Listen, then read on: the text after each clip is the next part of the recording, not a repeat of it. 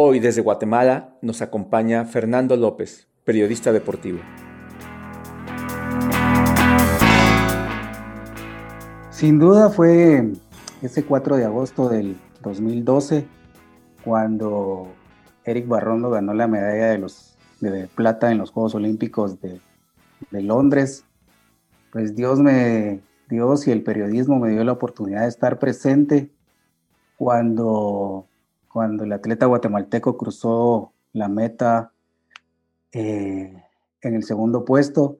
La verdad que se, vivieron muchos momentos eh, encontrados porque como periodista eh, compartís todo el sufrimiento de los atletas, seguís de cerca cada, cada día, cada momento en que estaban peleando por lograr los objetivos y verlos hechos realidad para mí fue definitivamente fue el día que, yo dije, ah, estos regalos del periodismo deportivo eh, son indescriptibles. Eh, me, la verdad es que se me enchina la piel solo de recordarlo. Las hazañas son de los deportistas, las medallas, los títulos mundiales, los aplausos. A nosotros nadie o muy pocos nos conocen. Nosotros solos nos hemos encargado de transmitirlas al mundo, de narrar cómo llegaron a ellas, de contarle al lector, al radio escucha, al televidente sobre las lágrimas de dolor o de alegría. Nuestras vidas se quedaron sin fines de semana, a veces sin comer o sin dormir. El sueño de los atletas era triunfar y el nuestro era estar ahí para narrarlo o buscar las causas del fracaso. Ese era el alimento diario. Yo estuve ahí y haciendo este apasionante trabajo conocí a maravillosos colegas cuya biografía contarán ellos mismos. Yo soy José Luis Tapia y te doy la bienvenida a este podcast de periodistas deportivos. Esta tarde estamos platicando con Fernando López. Eh, Fernando López, un colega periodista deportivo de, Guatemala. Y vamos, eh, nos hemos visto creo que una vez en la vida, y nos, pero nos seguimos a, justo a partir de ese entonces. Y, recuerdo mucho ese momento de cuando nos encontramos, porque de ahí nos encontramos varias veces en ese mismo viaje, que fue en los Juegos Olímpicos de Atenas. De Atenas 2004. Nos encontramos eh, estoy haciendo un ejercicio de memoria, ya mis años creo que no me ayudan tanto, pero eh, eh, estamos en un autobús de esos que el comité organizador pone para la prensa, para transportar a la prensa a distintos lugares. Y ahí nos encontramos y empezamos a platicar, ¿no? Eh, evidentemente nos identificamos por varias cosas, sobre todo por el origen. Entonces, este, y desde ahí, afortunadamente por las redes sociales y eso hemos tenido conocimiento uno del, otro. Y bueno, Fer ya tiene un largo recorrido en, eh, sobre todo cubriendo competencias internacionales, ¿no? Eh, y vamos, esto que, nos, esto, esto que nos acaba de contar de, cuál es el momento que más lo, ha marcado, pues evidentemente es algo que cualquiera de nosotros como periodista deportivo sueña, ¿no? De, que, de, de poder ver nuestras, nuestras carreras coronadas, no con una medalla, sino con la crónica de alguien, de algún compatriota que gana una medalla o no. Por supuesto, porque el, eh, cuando uno está en un, un evento tan importante, eh, se te vienen, no sé si te ha pasado mil ideas de cómo armar tu crónica, de, de, de, cómo ir relatándole a la gente lo que viviste, lo que, lo que vivió el atleta.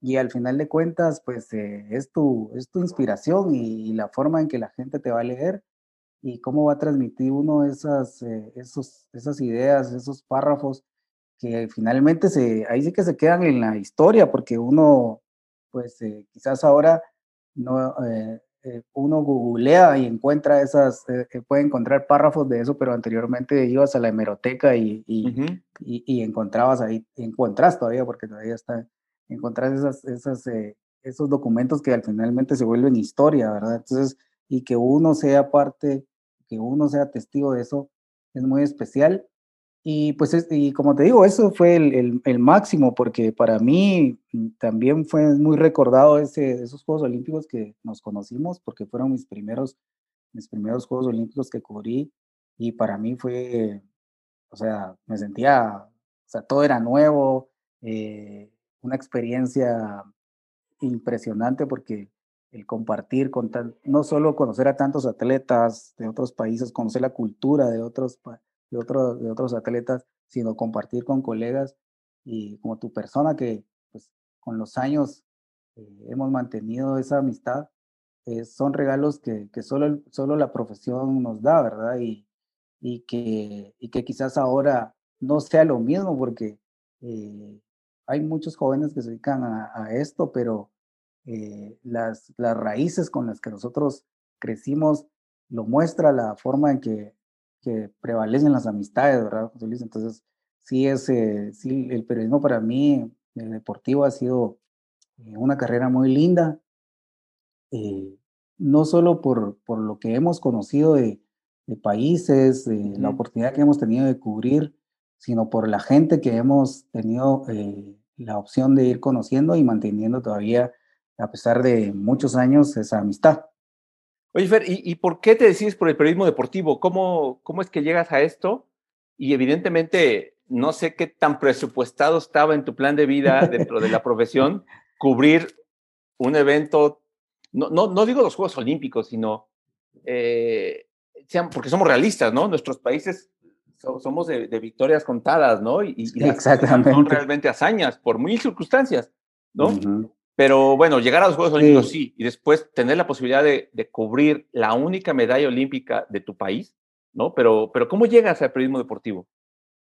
Pues yo siento que el, eh, que el, que el destino me marcó el camino, diría Ricardo Arjona en la canción una de sus canciones, porque, bueno, me gusta Ricardo Arjona y porque al final de cuentas, este, yo, bueno, siempre de, muy joven me gustó hacer, hacer deporte, o sea, eh, siempre lo seguía en la televisión y todo, pero en realidad siento que, el, que mi experiencia en el periodismo fue como, como accidental, así digámoslo así, que así empecé como en forma accidental porque yo, este, cuando recién eh, me metí a la universidad a estudiar ciencias de la comunicación, yo empecé a trabajar eh, en un periódico que ya no existe aquí en Guatemala, que sobre que vivió como fueron como cinco años que estuvo, que se llama La República, y yo empecé cubriendo nacionales, fíjate, yo, eh, yo llegué y les dije, miren, a mí me gusta el periodismo, me dijeron, no, mira, aquí no hay trabajo, pero yo quiero aprender, les dije, mira, si quieres aprender, pues venite, no te pagamos y, y estate aquí con nosotros. Bueno, le dije, si no, bueno, yo lo que quiero es aprender. Si no me pagan, pues no me importa. Entonces llegué, dos meses estuve así, me mandaban a cubrir, por ejemplo, Nota Roja, me mandaban al Congreso para que fuera aprendiendo, al, a noticias de política, al Palacio, que antes eran las fuentes aquí que así se manejaban acá. Luego, como a los dos meses, se vieron mi interés y me dijeron, mira, te queremos ofrecer un sueldo y te vamos a pagar la mitad de lo que gana un reportero. Yo feliz de la vida, ¿verdad? ¿Qué edad tenía? tenía 18, 18, 18 años porque recién me acababa de graduar del colegio. Pero yo sabía que cuando yo me gradué dije, yo quiero ser periodista y, y voy a ver cómo, cómo lo hago y sabía que quedándome en mi casa no lo iba a lograr entonces logré contactarme con una persona que me dijo que me, que me iba a meter ahí al, Día de la República sin pagarme. Pero a los dos meses ya me estaban pagando.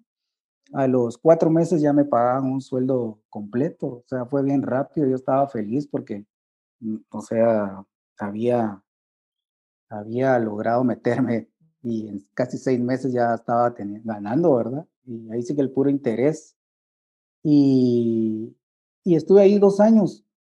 Y lastimosamente en ese entonces el periódico iba, iba, a, iba mal. Entonces un amigo, eh, ahí en esta parte, un amigo me, me, llamó y me dijo, mira, fíjate que eh, en la comisión de selecciones, que antes en Guatemala estaba la comisión de selecciones y la federación de fútbol, estaban separadas.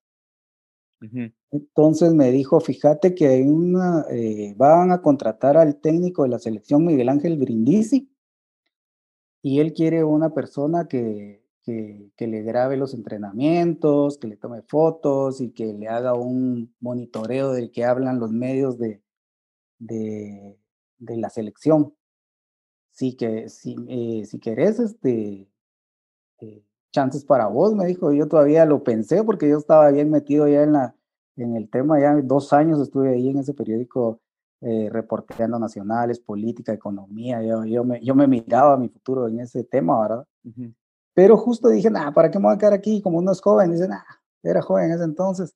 El asunto es que me cambié, me cambié y me pasé ahí al, a la Federación de Fútbol y ahí empezó, digamos que mi camino en el, en el deporte, porque estuve tres años ahí. estuve tres años y tuve la oportunidad de, de, ir con, con, muchas elecciones a varios partidos, a Panamá, a Costa Rica, a, a Honduras, toda, casi toda Centroamérica. Entonces, este, ahí empecé a, involucrarme más en el deporte, obviamente en el fútbol. O sea, el fútbol me gusta mucho, pero sin saber que mi, mi, mi camino estaba marcado en, también en, en, eventos del ciclo olímpico. Entonces, en el año 2000, eh, ya que, eh, que se me, hablé con una, una, amiga que trabajaba en prensa libre y me dice, fíjate que aquí hay una oportunidad de, de trabajo, entonces pero era para, una, para revistas y suplementos de prensa libre, porque iban a hacer una revista de, de futsala. Ajá. Entonces, cuando ya estaba ahí tres años en la feria, dije, bueno, aquí ya, ya, ya, ya llegué, ¿verdad? Entonces se dio esa oportunidad y me fui a prensa libre. En la revista solo estuve tres meses porque estando ya dentro de prensa libre hubo, se dio la oportunidad de, de una plaza en deportes. Entonces yo fui a aplicar y eh, de, editor estaba don Carlos Pontaza Isepi, que fue editor de, deportes por muchos años, fue por más de 20 años quizás, y ya él falleció hace unos años atrás. Eh, y él me contrató. Y al final es, fue como mi, mi mentor, digamos, porque yo le agradezco mucho eh, y siempre se lo agradecí de forma personal la oportunidad que me dio de entrar ahí a, Deportes de Prensa Libre porque sin duda fue el inicio de una aventura que se ha prolongado ya por casi 20 años, un poquito más de 20 años, ¿verdad? Que pues eh, ha sido, o sea, ha sido una aventura donde ha habido de todo, ¿verdad? Y, fundamentalmente eh, me, me, dio a mí la oportunidad de, de involucrarme directamente con, con, el, con temas del ciclo olímpico porque durante, desde que yo llegué ahí me, me dieron, me dieron todo, el, todo, todo el apoyo para encargarme de cubrir eh, eh, los eventos de, de, otros deportes, ¿verdad? Porque cubrí todo el completo el ciclo olímpico hasta Atenas 2004, cubrí completo el ciclo olímpico hasta Beijing 2008 y cubrí completo el, eh, todo hasta los Juegos Olímpicos de Londres, o sea, fueron fue bastante tiempo donde yo era como el encargado de, coordinar, de ver, de, y viajaba, y, eventos como, de, por ejemplo, eh, Panamericanos, que viajábamos cuatro personas, ¿verdad? Eh, hubo unos Juegos eh, Centroamericanos y el Caribe, los de 2006 en, en, Colombia, en Cartagena, que fuimos cinco personas, o sea, era, era una cobertura que la disfrutabas porque prácticamente te llevaban media redacción al, a, los juegos. Entonces, este, así fue básicamente mi, mi proceso eh, para poder, para que me llevó a, entrar a prensa libre, pero como te digo, fue, fue el, el, ahí sí que en el camino se me fue, se me fueron abriendo las puertas hasta llegar a, a, a la sección de deportes de prensa libre, que básicamente ahí fue donde yo me desarrollé y, y trabajé durante 19 años. ¿Cómo, era, ¿Cómo era ser periodista deportivo por ahí de los 2000 ahí en Guatemala? ¿Y, y, y, y qué es lo que lleva al diario a apostar a ese tipo de coberturas cuando eh, pues, realmente las expectativas de, de, medalla, que generalmente es lo que determina muchas veces los presupuestos y esas cosas, ¿no? Sí. Pues son realmente limitadas o eran limitadas. Mira, yo, yo pienso que, que en, es, en esos, en el año 2000, digamos que de 2000, 2010, en, esos, en, esa, en esa década fue muy especial para, para, para los medios, porque en el caso de Prensa Libre, que fue donde yo tuve la oportunidad de elaborar, y todavía lo hago, pero de otra forma, ¿verdad? Pero más adelante te contaré. Este, eh, se cubría todo. O sea, nosotros cubríamos, nosotros queríamos ser la mejor sección de Centroamérica. Eh, y entonces estábamos en todas las coberturas. Si había partido de selección, era, si era amistoso, y igual la prensa eh, tenía presupuesto para mandar a alguien. Si había una competencia centroamericana de atletismo en Costa Rica, mandábamos a alguien.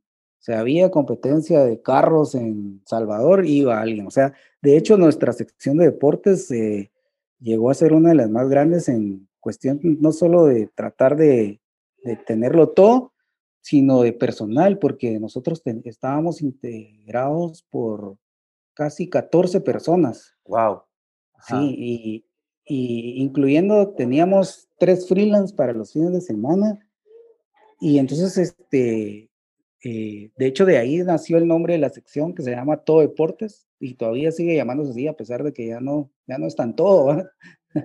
Pero de ahí salió el nombre Todo Deportes porque queríamos siempre cubrir todo, porque había fines de semana, por ejemplo, que, que teníamos eh, domingo 15 páginas y lunes 18 páginas, por ejemplo. Entonces, para llenar todo ese de esas páginas de contenido teníamos que cubrir todo. Entonces, si había campeonato de soft, como lo hay, como lo siguen realizando ahorita, íbamos a cubrir soft. Había campeonato de ajedrez, íbamos a ajedrez. O sea, lo cubríamos todo, o sea, tratábamos de estar en todo. Entonces, este, ese era, era tan, era, era nuestra emoción, era tan, por, por estar en todo, era tan grande que, que digamos que el presupuesto, que el presupuesto nos alcanzaba para, para llegar a, a cubrir eh, en el extranjero partidos de fútbol, eh, con CACAF, con CACAF y, y, y, también de selección nacional. Entonces fue, eso yo pienso que fueron los mejores momentos de, del periodismo, no solo en prensa libre, porque también la competencia, los otros periódicos mandaban a su gente, o sea, nos encontrábamos en todos lados, hacíamos amistad, o sea, era bien especial, cosa que, cosa que ahora pues, es, muy distinta porque que ahora ya todos, todos, los, todos los medios, tristemente, pues están esperando de que que, digamos, los equipos tengan su fotógrafo y que le manden fotos, ¿verdad? Claro, sí, sí, eso es realmente gran parte de la transformación. De, exactamente, pero fue, fue lo máximo. Yo siento que fue el, yo estoy agradecido con Dios, con la vida de, de haber disfrutado esa parte y justamente eh, cuando ya la prensa libre iba, pues, eh, cambiando, pues, pues, digámoslo así, cambiando las, las, la estrategia de cómo enfrentar la crisis que se, que se ha dado, pues eso hablábamos con muchos de los compañeros que, que fuimos bendecidos de estar en, la, en una de las mejores etapas del periodismo deportivo, porque junto, junto, con, junto con que había bastante gente, eh, íbamos a todo. Y, y aparte de eso, en los 2000, 2000 antes, ¿qué? 2000, 2005, no, las redes sociales no habían estallado, no habían hecho el boom que era, que, que tenemos ahora y teníamos que la oportunidad de hacer la cobertura, hacer los temas más trabajados, eh, hacer mejores material fotográfico, terminábamos y todavía nos daba tiempo, pues si estábamos en algún lugar, pues por lo menos ir a conocer algo, ¿verdad? O sea, nos daba tiempo como de, ay, viste que idea y ibas a conocer algo. Ahora no, o sea, la, la actualidad no puedes hacer eso. Son coberturas de 24 horas y, y que, te, que te convertís en multiusos, ¿verdad? Tienes que hacer de todo, de todo un poco porque así te lo demanda la situación. Pero yo siento que la parte esa de, de, la época que, por lo menos en la que yo arranqué en la prensa, fue muy importante, fue muy especial. Con decirte que yo llegué en el dos, yo llegué en noviembre del 2000 a la prensa, a la sección de deportes, y seis, siete meses después yo estaba viendo hacer mi primera cobertura a, la, a una Copa Oro en, los, en Pasadena en el 2001. Imagínate, o sea, no había pasado ni un año y yo ya estaba saliendo a hacer coberturas a Estados Unidos y ya responsable de todo, y, o sea, y, y, uno, y en ese entonces yo me acuerdo que estaba todavía bien joven, ¿verdad? Y, y, y vas así bien nervioso, bien ansioso, pero con mucha adrenalina, porque uno no cree que de un año al otro ya está uno saliendo a cubrir algo, una cobertura tan grande como una Copa Oro. Claro. Eh, eh, para un medio, para uno de los grandes, principales medios eh, del país. Entonces, este... Pero ahí entonces la competencia no era con otros medios nacionales, o sí también, pero sobre todo a nivel regional, ¿no? Sí, exacto. Es lo que entiendo. Sí, pero la competencia siempre, la competencia, digamos, en el, como medios siempre estaba, porque por ejemplo acá nuestro diario era muy fuerte, siglo XXI en ese entonces también. O sea, cuando yo fui a esa Copa ahora en el 2001, iban también colegas de esos medios, o sea, eh, había, había disposición y, y, los medios se preocupaban por mandar a alguien a las coberturas, porque si no mandaban a alguien, no, no, tenían, no tenían material, cosa que no pasa ahora, porque eh, si no manda, los medios no mandan a alguien, pero igual tienen la foto, ¿verdad? Tienen una o dos fotos, quizás de mala calidad, pero las tienen. Entonces, eh, y como están ahora, como que, eh, como que dice, bueno, si tenemos esa foto, que esté de mala calidad, pero nos funciona, pues la ponemos. Antes era diferente, antes te preocupabas no solo por una foto, antes te preocupabas porque la cobertura fuera de cuatro páginas y tuvieras no solo la, no solo la crónica del partido, sino tuvieras una entrevista con algún con algún guatemalteco que residía en Estados Unidos y que y contabas, y, contabas una historia o, con, con, no sé, con, el, con algún familiar que fue a visitar a uno de los jugadores y le sacabas una entrevista y le hacías...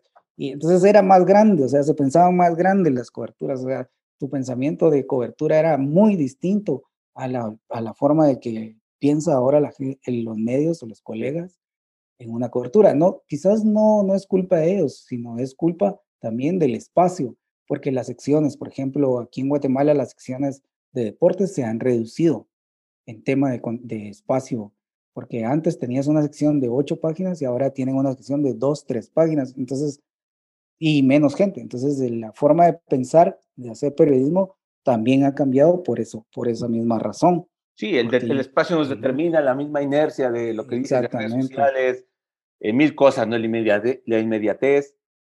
Vamos, nada es como era. No, definitivamente nada. Así que las cosas han cambiado para el periodismo deportivo y pienso que no han sido para bien, para todo lo contrario.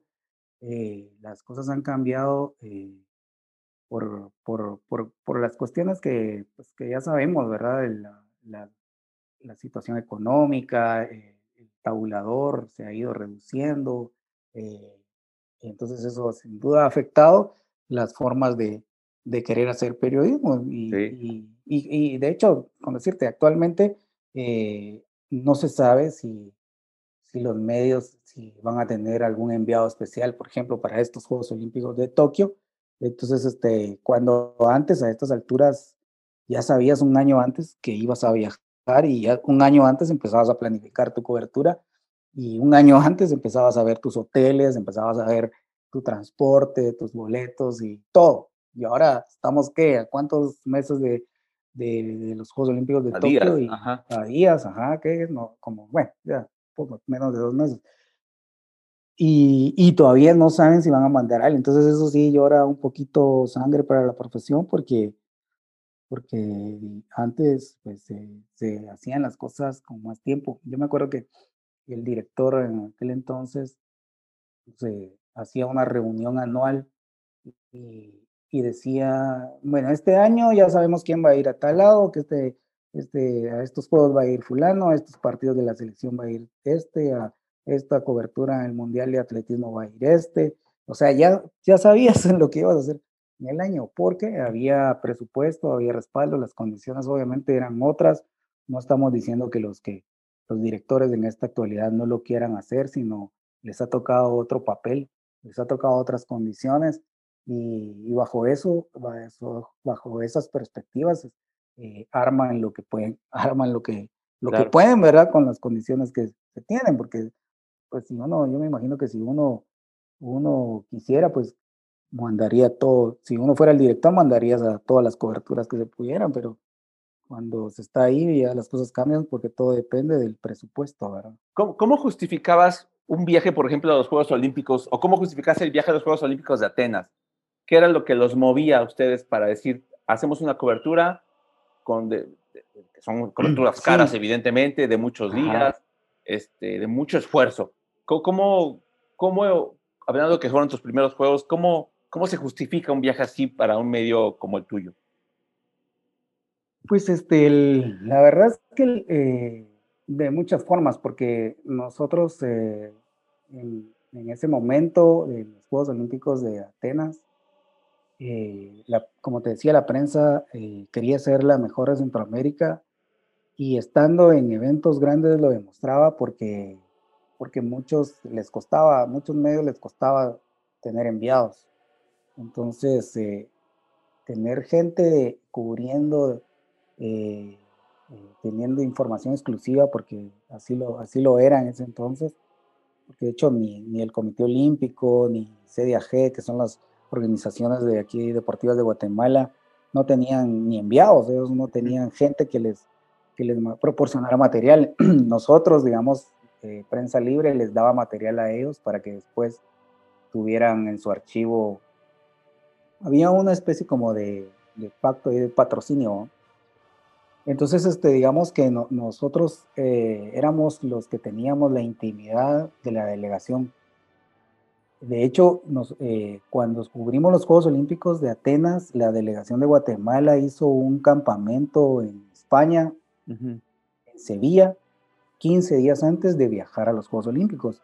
Y, y la prensa me mandó, me mandó a mí a, España, ahí a, a, esos 15 días de campamento y solo nosotros estábamos ahí, o sea, eso era con eso justificábamos mucho que teníamos la, intimidad. Yo, yo me, me, me, llevaba re bien con los atletas, por eso mismo que uno eh, va creando lazos de, amistad con la gente, ¿verdad? Entonces, eh, eh, tenía mucha intimidad y, y esos 15 días los explotamos porque me acuerdo que teníamos cuatro páginas, hasta cinco de lo que hacían lo que hacía el grupo de deportistas, algo que no tenía otro, ningún otro medio. Entonces la gente buscaba, buscaba lo que se publicaba porque éramos los únicos que estábamos ahí. Después de esos 15 días, este, ya los atletas viajaron a Atenas, yo viajé con ellos, estaba muy de cerca con ellos y, y, y, siempre, siempre estuvimos este, siendo como los primeros en tener la información de, la mano y en ese entonces, como era más complicado tener información de, una participación como esa, eh, se justificaba bastante bien con el, asunto de, ser, de estar ahí eh, muy de cerca, siguiendo las actividades y, eso nos daba un plus muy, especial para la sección. Entonces, este, de esa forma era que, porque definitivamente en resultados era lo complicado, porque acuérdate que como bien decís, en nuestro país este, es más como que la gente, la expectativa y que cómo le va, y, y el problema era ese, ¿verdad? Que cuando ya ibas a hacer la nota, pues no les iba tan bien. Sí, Entonces tenías que, tenías que ir a, viendo cómo la, cómo, cómo, cómo contabas una historia que ya sabías que iba a ser complicada, pero contarle de una forma especial.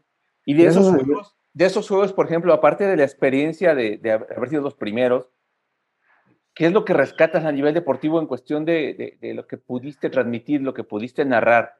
Eh, o sea, eh, estamos muy hechos a, que las historias son casi siempre de los ganadores, ¿no? De los vencedores, ¿no? exacto. Eh, y a veces, dependiendo el ángulo o, o el, la, forma de, hacer periodismo de las empresas, pues a lo mejor el, último lugar pues también tiene una historia que contar, ¿no? A lo mejor eh, eh, el último lugar es el primero de su país y eso es evidentemente pues, algo que se debe, debe destacar, ¿no? Entonces, e, en el caso tuyo, en esos juegos en específico, ¿cómo fue? ¿Qué, qué, recuerdas? ¿Qué, ¿Qué, es lo que, que, que, transmitiste pensando en esta disyuntiva que, como, como comentabas, ¿no? A ver, no nos va bien, ¿no? Sí, eh, pero fíjate que en, ese, en esos juegos fue, fue, fue la participación, digamos, la, la participación más importante la tuvo Taekwondo, porque esa, en esa ocasión yo iba de fotógrafo, eh, de reportera iba Gabriela Barrios, que tú la conoces también, y, y Taekwondo tuvo la, ahí sí que rozó las medallas, estuvimos ahí con Heidi Juárez. Eh, Guatemala iba representada por Heidi Juárez, que, fue la que más cerca estuvo, Gabriel Sagastume y, y Euda Carías. Entonces, este, estos tres atletas eh, fueron los que mejor participación lograron. Incluso Heidi estuvo casi que un combate de, de, ganar el bronce, o sea, llegó a esas instancias de que si ganaba, si ganaba, creo que justamente fue con, un atleta de Grecia, eh, si ganaba ese combate, ya aseguraba el, bronce, pero lastimosamente no, no lo ganó y entonces este, nos tocó contar la, ahí sí que lo, la nota esa que estuvimos cerca después de que de, un, de casi dos días de competencias, eh, de que Guatemala estuvo eh, a nada de quedarse con la medalla de bronce. Y, esa fue la mejor, la mejor, mejor parte de estos juegos, aunque pues no se, no se, no se, no se logró la medalla, pero sí Guatemala estuvo muy cerca y la gente estuvo muy pendiente. Yo me acuerdo que, que Heidi cuando terminó esa, ese combate lloró mucho, tenía una playera firmada por, por muchos niños que, que ella, ella, ella, era entrenadora ya en ese entonces de, de, de, un buen grupo de, jovencitos que le habían firmado su playera deseándole muchos, muchos éxitos. Entonces cuando ella terminó el combate se, eh, se puso la playera y en la, en la, entrevista estaba llorando y agradecía a sus papás, a los nenas que la habían estado apoyando desde lejos. Y, y, era, y era otra cosa, otra cosa muy importante era cómo lo seguía la gente, porque en ese entonces no habían redes sociales, no había Twitter, no había Facebook. no, éramos nosotros. Ajá, éramos nosotros. Lo emocionante de nuestro trabajo entonces era que realmente había gente que esperaba lo que nosotros Exactamente, esperaba, exacto. Entonces, este, eh, eh, me acuerdo que, que que hicimos, eh, pues Gabriela escribió varias notas de, ese momento que, que, fue muy especial y duro porque, porque si bien uno está, pues, eh, está siendo testigo de, la, de, las competencias, pues uno a la par se, se contagia ese sentimiento de, de, frustración, ¿verdad? Y de tristeza. Al, al, al, igual que te contagias con los momentos de euforia, como fue los Juegos Olímpicos de Londres, que yo traté, ¿no? me contuve de no, de no, pues que no se me salían las lágrimas de la emoción porque tenía que entrevistar a, a Barrondo eh, minutos después y pues tenés que estar profesionalmente, tenés que estar tranquilo, ¿verdad? Porque no puedes, no puedes mostrarte, eh, ¿cómo se llama? Tienes que guardar tus sentimientos de, de, de, como guatemalteco, ¿verdad? Entonces, igual es con, con los sentimientos de tristeza. Claro, eh, sí. Ajá, porque se te contagian, o sea, es imposible que, pues, eh, que uno no sienta lo que en ese momento el deporte te está, te está transmitiendo. Como bien sabemos, el deporte siempre transmite sentimientos y, y, los sentimientos de, de alegría y de, frustración son iguales. y, más, y más, Fer, en este tipo de competencias en los cuales, eh, vamos, tenemos que ser realistas, ¿no? Eh, las, las, posibilidades siempre son, o casi siempre son pocas, ¿no? Exacto. Y, y, sobre los atletas, sobre los que hay mayores expectativas, pues regularmente que hay mucha presión, ¿no? Entonces, eh, evidentemente no es fácil, ¿no? A mí me decía Ana Guevara que, eh, que, lo difícil que era tener la, la, la, atención de 120 millones de personas, ¿no? Solamente en sus, en sus 40 segundos de carrera. Entonces, imagínate, ¿no? O sea, para lo, que representa para ellos venir de, países en los cuales destacar es complicado, ¿no? Llegar a los Juegos Olímpicos ya de por sí es un gran triunfo. Y todavía tener eh, pues, que solventar la parte de la carga emocional, la carga, pues, ¿por qué no decirlo hasta patriótica, perdón? De, patriótica, sí. de, estar eh, eh, representando con los colores de tu bandera. Vamos, yo por eso siento que en el caso de, en la, en, evidentemente en la mayoría de los casos, porque pues, creo que la mayoría de los casos nunca van a llegar a un podio, ¿no? Siempre las historias de éxito tienen, eh, em, empiezan en el momento que logran una calificación, una competencia de estas, ¿no? Sí, es donde creo que como periodistas nos ha faltado quizá, al menos en México, ¿no? Valorar esa parte.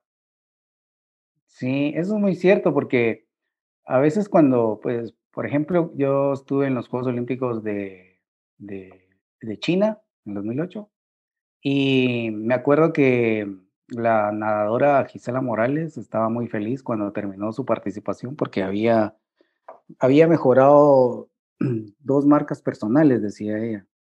y está, estaba muy emocionada y pues eh, uno como periodista dice, eh, o la gente puede llegar a decir, digamos, eh, que qué triste que se vaya a emocionar para que por haber mejorado dos marcas personales, pero, pero la verdad es que, o sea, es meritorio y, y como bien decís, a veces uno como profesional no valora eso, porque estás hablando de, pues, son eh, la, natación, por ejemplo, es otro, son otro, es otro nivel. Sí, o sea, es muy fuertísimo. O sea, los que realmente ganan ahí, o sea, contra quién compiten, pues, son monstruos en, cuestión de tiempos. Eh, entonces, este, siento que cuando son felices por mejorar los tiempos personales, creo que también, bien decís, eh, debería tener un apartado especial de, porque es, son buenos resultados, digamos, porque al final de cuentas, pues este, ya de por sí sabemos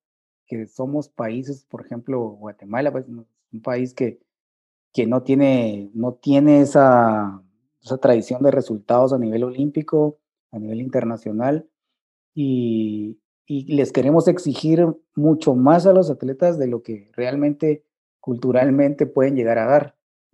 Entonces, porque en el área panamericana pueden ser dominantes. Gisela Morales eh, pues fue bronce, eh, ganó dos bronces en, en, los Juegos Panamericanos de, de, Santo Domingo 2003 y ya no llegó a, digamos, ya no tuvo la oportunidad de poder ganar un oro en, en Juegos Panamericanos. Entonces ahí ya es un, un ¿cómo se llama? Un, un reflejo de lo que puede llegar a ser en Juegos Olímpicos porque pues eh, eh, todos sabemos que digamos México, ustedes como México tienen mucha mucho, mucho potencial, mucho dominio en la natación a nivel panamericano, ¿verdad? Brasil también.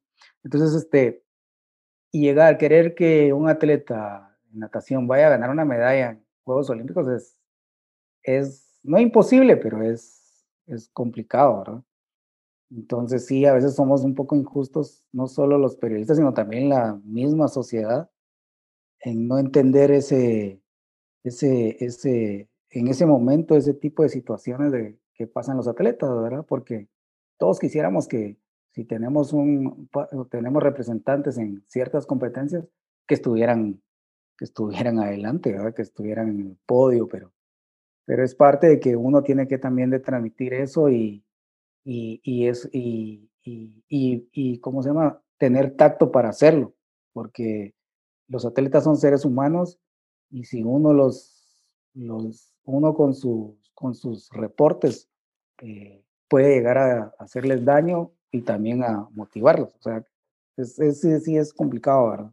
Sí, sí es complicado porque al final de cuentas la función como tal nuestra no debería ser ni echar porras ni nada de eso. O sea, si es hablar de los méritos, es hablar del esfuerzo, es hablar del sacrificio quizá, ¿no?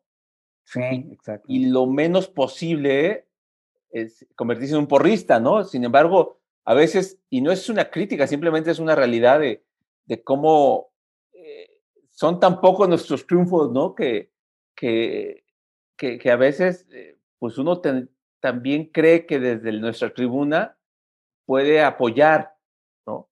Y, vamos, creo que hasta cierto punto se vale, ¿no? Hasta cierto punto se vale. Sí, siento que sí. ¿No?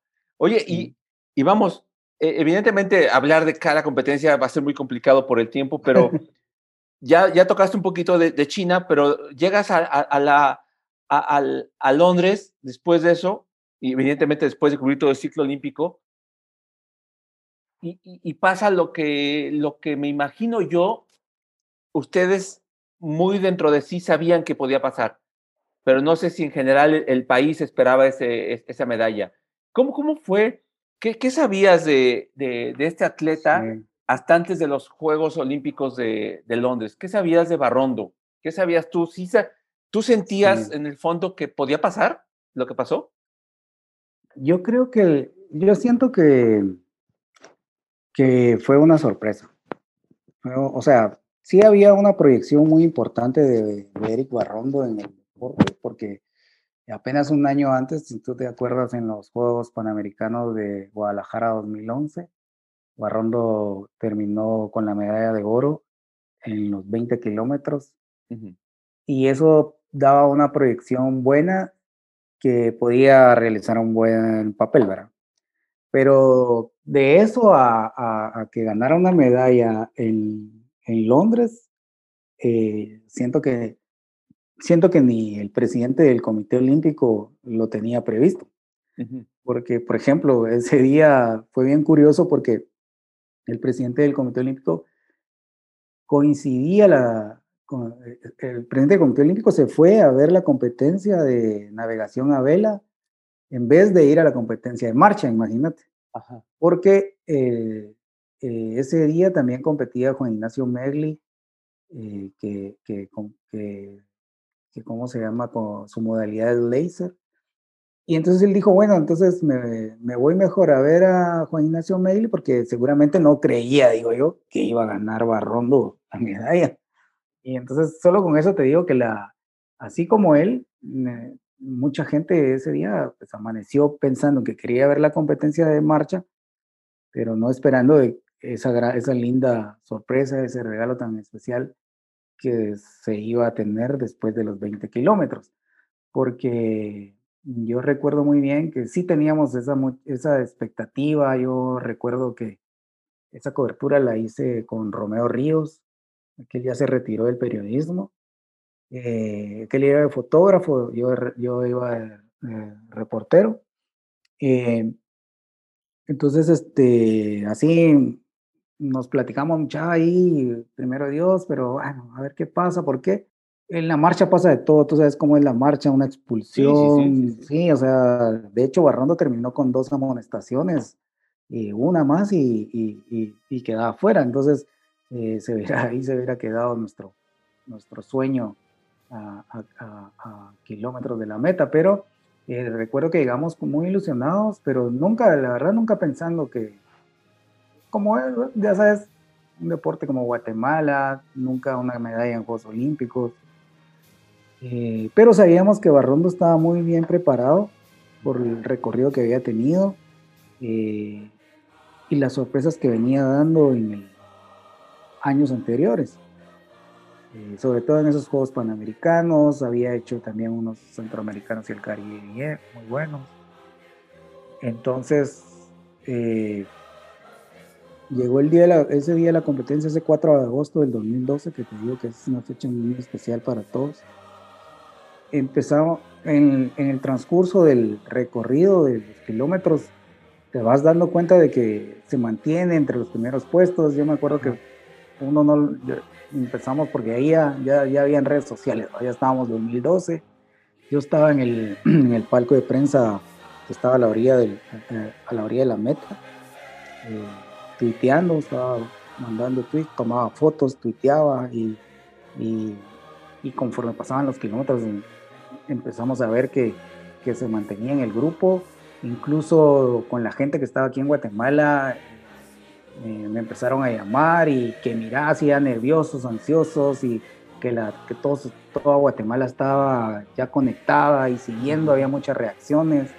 Eh, eh, cada tweet que ponía uno era así como que tenía bastantes me, me gusta, retweets, o sea, se sentía, se empezó a sentir ese, ese ambiente de positivismo y que toda Guatemala estaba eh, pendiente del de, la, de, la, transmisión, algo que, por ejemplo, en, eh, muy pocas veces pasa porque aquí en Guatemala hay competencias de marcha y no las transmiten, ¿verdad? O sea, no, no, no hay euforia por un deporte. No, no, no, tampoco. No, ajá, exacto, que no sea fútbol, ¿verdad? Exactamente. Entonces, este, ya cuando faltaban cinco kilómetros ya la empezamos a creer, ¿verdad? O sea, este, era como un, era como un sueño que uno de verdad eh, no cree que esté pasando porque imagínate Guatemala empezó a participar en Juegos Olímpicos desde Helsinki, ¿verdad? En el 1952, si no estoy mal, y nunca, siempre habíamos estado cerca con, varios, por ejemplo, estuvimos cerca en boxeo, estuvimos cerca en ecuestres, estuvimos cerca en, en taekwondo con la historia de, de Heidi Juárez en el en el 2004. Y, y esta vez eh, se estaba haciendo realidad eso, ¿verdad? Que, y, y, y la gente estaba aprendidísima. Y, yo sé que muchos, muchos, muchos colegas, muchos, muchos sé, muchos que, que lloraron de la emoción, porque ¿quién, quién se puede contener las lágrimas después de, de ser testigos de, de, un hecho tan importante en el deporte? Porque, porque no había pasado, ¿verdad? Y, y siento que va a costar que pase otra vez. Pero bueno, ya esos son otros, otro tema. Pero el asunto es de que sí se vivió demasiado, demasiado, con mucha adrenalina aquí en Guatemala, que por primera vez eh, el deporte como la marcha unió a muchos, así que a todos los guatemaltecos. Era una claro, además, impresionante. Pero más allá de, hablar de, de, lo que vio Guatemala y, y, el mismo Barrondo, tú, ¿cómo lo viviste? O sea, cuando, te va, cuando, los, cuando se acerca el, el final, cuando lo ves todavía ahí liderando, cuando, cuando lo ves fuerte, porque evidentemente tú, lo conocías, lo habías seguido, lo tuviste en México, en Guadalajara, este, ¿Cómo, ¿Cómo fueron esos últimos kilómetros para ti? ¿Cómo un, como un periodista de un país pequeño en Centroamérica, ¿no? Que, que evidentemente, como acabas de resumir, se había quedado siempre cerca, ¿no? De, eh, eh, bueno, en algunos casos, pero la mayoría parte, la mayor parte de las veces muy lejos, ¿no? De los muy ganadores. sí, claro. Este, ¿cómo, ¿Cómo empezaste a vivirlo? Sobre todo, porque al menos a mí me pasó, me, ha pasado, me pasó en los casos de Soraya, de Ana Guevara, de esas que me tocó presenciar, ¿no? Pues se te viene también tu, tu, tu, vida, tu carrera la cabeza, que dices, no puede ser, lo estoy viviendo, ¿no? O sea, lo que, sí, Lo que quizás no soñé como tal, porque pues esto da muchas vueltas, eh, en cuestión del atleta por sí mismo, sino de un hecho de ese tamaño, tener la posibilidad de narrarlo, ¿no? Para tu país, para tu carrera, para tu medio, para tu familia, ¿no? ¿Cómo, fue para ti? Pues, como te digo, fue, fue muy lleno de, sentimientos muy, muy grandes, muy indescriptibles, porque sí me emocioné, o sea, sí me emocioné demasiado.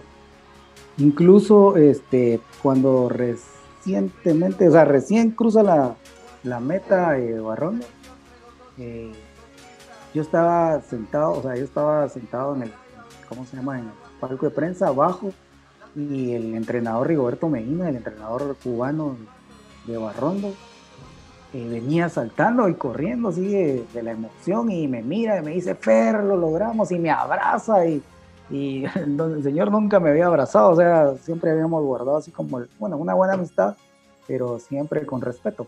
Y no, verdad eso no quiere decir que fuera falta de respeto, sino fue demasiada euforia. Entonces él me abrazó y me dice, mira, eh, lo conseguimos, está, y yo le digo, sí, lo felicito, le o sea, fue, fue demasiada euforia.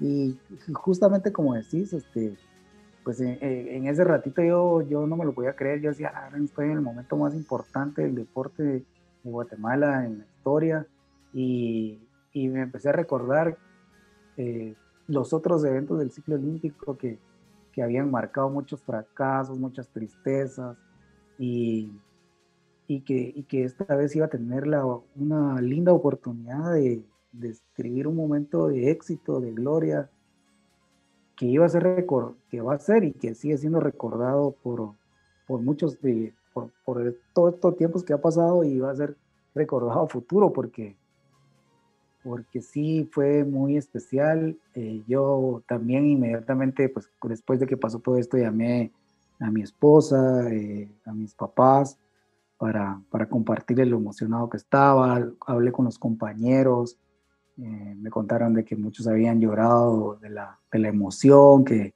que, fue, bueno, fue, una, fue un sentimiento colectivo eh, de mucha euforia, de mucha alegría, y, y, y, fue de verdad, sí, como bien dices, que pasan muchas cosas por la cabeza y, y sobre todo como el, este periodismo te, te, te permite eh, estar en un momento tan, tan importante y, que uno lo pueda disfrutar y, que sea uno, que sea el trabajo de uno. O sea, que al final en ese reto dice, te sentís como bendecido de tener un trabajo como estos, de, ser un periodista deportivo y, te sentís renovado, porque después de eso uno regresa y dice, estoy, en estoy en la profesión que de verdad tenía que estar y, yo siempre vi así las coberturas, fíjate, eh, José Luis, yo decía, ir a cubrir un evento del ciclo olímpico es como irme a reafirmar por qué soy periodista deportivo.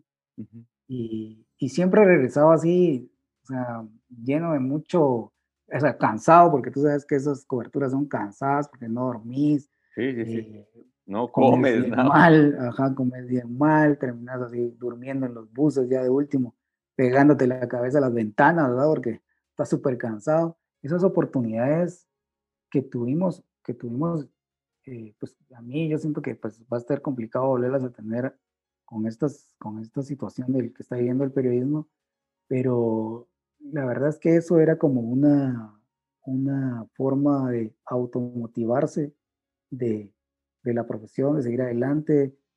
Y pues como bien dicen, ¿verdad? El periodismo no te hace millonario, pero te hace, no te hace millonario de, de ¿cómo se llama? De que tengas, puedas llegar a tener un en lo económico. en lo económico, pero sí te hace millonario de, de historias, te hace millonario de sentimientos. Sí, las vivencias. De, de, vivencias, que, o sea, yo cuando mi hijo ahorita, mi hijo grande ya tiene 16 años, y a veces no, me siento y le empiezo a contar todo lo que, pues, todo lo que me ha permitido vivir el periodismo. Y, y es una, son bonitas pláticas. Y entonces, este, eso es lo que, lo que pues, eh, nos deja. Y, y como te digo, en ese momento en Londres sí fue muy, fue muy especial. Yo, yo siempre se lo comparto a, a, mis compañeros, pues a veces creerán, bueno, saber va, pero no, uno trata de que no vean que como que, porque a veces, para no caer en que uno presume, ¿verdad? ya sabes cómo es el asunto. Pero, pero sí, es muy, muy bonito compartir esta experiencia porque es donde te, te das cuenta de que si alguien o sea, si un guatemalteco pudo llegar a esas instancias eh, con mucho esfuerzo, con, muchos, eh, con muchas deficiencias, digámoslo así, en su proceso de formación, porque, porque Barrondo no, no es un atleta de que, que haya, haya, haya, agarrado el, haya agarrado el deporte de niño y que haya tenido una formación y como lo hacen otros países. No, no él, él empezó y 15, eh, 16 años y vámonos, ¿verdad? Y, y, y, lo, y, y se fue formando en el camino.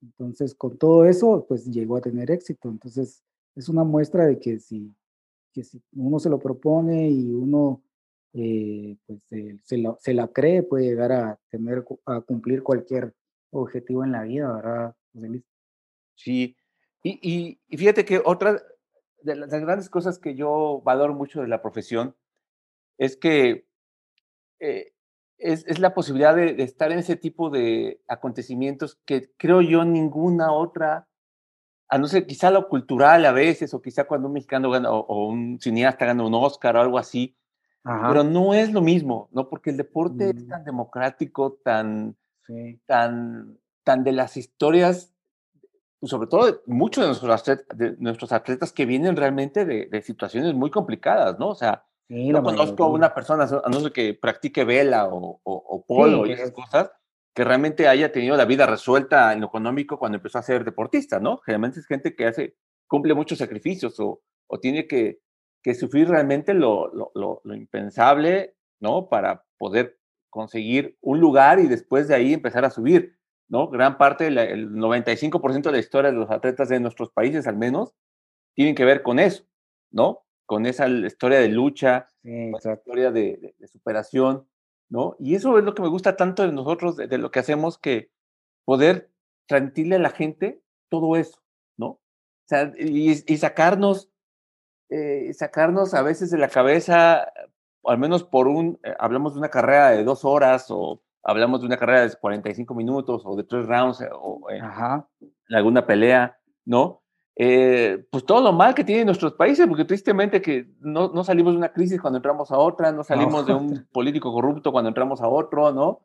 No salimos de, de tantas cosas que generalmente son las que, de las que se habla en el mundo de nosotros, ¿no? De nuestros países, cuando ya entramos a otra, ¿no? Y, y el deporte afortunadamente nos ha dado esa posibilidad de, de ser relevantes en, en, otra área, ¿no? Que es, eh, eh y, que además eh, nos ha permitido estar en, momentos en los cuales todo el país o la mayor parte del país se une para apoyar a uno de los suyos, ¿no?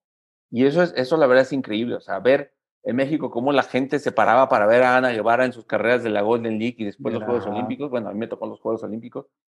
Eh, en su momento Julio César Chávez, ¿no? Las peleas de Chávez, en su momento eh, Fernando Valenzuela en la Serie Mundial. Vamos, ¿no? Ahora con lo que hace el Chucky, son cosas que solamente el deporte puede hacer, ¿no? Puede conseguir, ¿no? Y ahora imagínate estar y haber sido testigo y haber estado y haber recibido de las primeras palabras del único medallista olímpico en la historia de Guatemala, vamos, pues, pues yo no sé, no sé cuál sea sinónimo de presumir, pero creo que hay que hacerlo, ¿no? sí, sí, la verdad es que sí, como bien dices, este, el, deporte para, para bien o para mal, une, bueno, el, el tema del sentimiento, ¿verdad? De que te cause alegría, te cause frustración, siempre, siempre siempre une a la, a la gente y, y, eso es muy, especial porque al final los atletas son como, son como símbolos patrios, ¿verdad? Representan y representan al, país y, y, y, sobre todo cuando ves que, el, que, que, la bandera puede estar está ondeando en el podio, todos esos, todos esos símbolos muy especiales de, que representan al, a, a, digamos, a tu país es muy especial, ¿verdad? Entonces, eh, creo que, esa es una de las partes que, más me ha, gustado de la profesión porque, porque sí transmite mucho ese amor por, Guatemala y, más cuando estás fuera de cuando estás fuera de las fronteras, este, definitivamente el deporte siempre, siempre le da un oxígeno, a, un respiro de, aire, de aire fresco, de alegría a la gente cuando, cuando las crisis como estas se, se, prolongan, ¿verdad? Entonces, este, ya, y así como un regalo, como es una medalla olímpica, como bien le decimos, esos todavía lo recordamos y cada vez que se cumple el 4 de agosto, eh, algunos medios sacamos o sacan noticias de que ya cuántos años van de la medalla y pues Barrondo eh, eh, en estos Juegos Olímpicos justamente los de Tokio va a volver a participar, a hacer sus, que serían sus terceros, ¿verdad? Sí, sus terceros Juegos Olímpicos. En Río no le fue muy bien, la verdad es que eh, terminó mal, ¿verdad? Terminó, si no estoy mal, puesto 50, si no mal recuerdo. Eh, fue sí una demasiada la diferencia, o sea, iba lesionado, entre tantas cosas, y pues ahorita ya no va a competir en 20, sino va a competir en 50, pero él sigue luchando, la verdad es que él sigue luchando por, por querer volver a estar en el podio.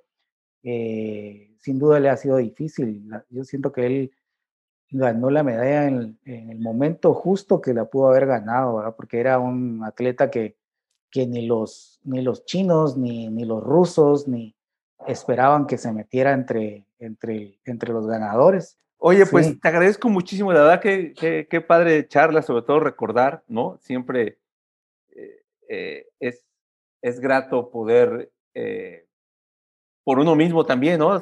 Volver a, a irse esos momentos que nos han dado tanto, ¿no? Y que, que honestamente dudo que cualquier otra área del periodismo nos hubiera regalado, ¿no? Yo al menos este, probé en otras áreas, en política. sí, yo también te lo puedo decir. culturas locales y honestamente no cambio lo que el periodismo deportivo me ha dado, ¿no? Sobre todo ahorita la, la posibilidad de poder eh, recordar con alguien como tú tantos momentos y, y, experiencias. Te agradezco mucho, Fer. Gracias por, tu tiempo. La verdad ha sido bastante enriquecedor y ojalá, ojalá quien nos escuche eh, pueda, pueda servirle de algo toda esta experiencia que hemos vertido en, este, en, esta plática y en, las demás. Por supuesto, y pues yo te agradezco a ti por recordarte siempre de este servidor. Ya sabes que, como bien decimos, han pasado años y me alegra mucho que nuestra amistad pues esté perdurando, ¿verdad? Porque sí, 2004 para acá ya es bastante, hemos cambiado, hemos madurado. Sí, sí, sí, un poco, sí. Cabal, en ese año, 2004, me acuerdo que nació mi hijo que ahora tiene 17 años, imagínate. Va a cumplir 17.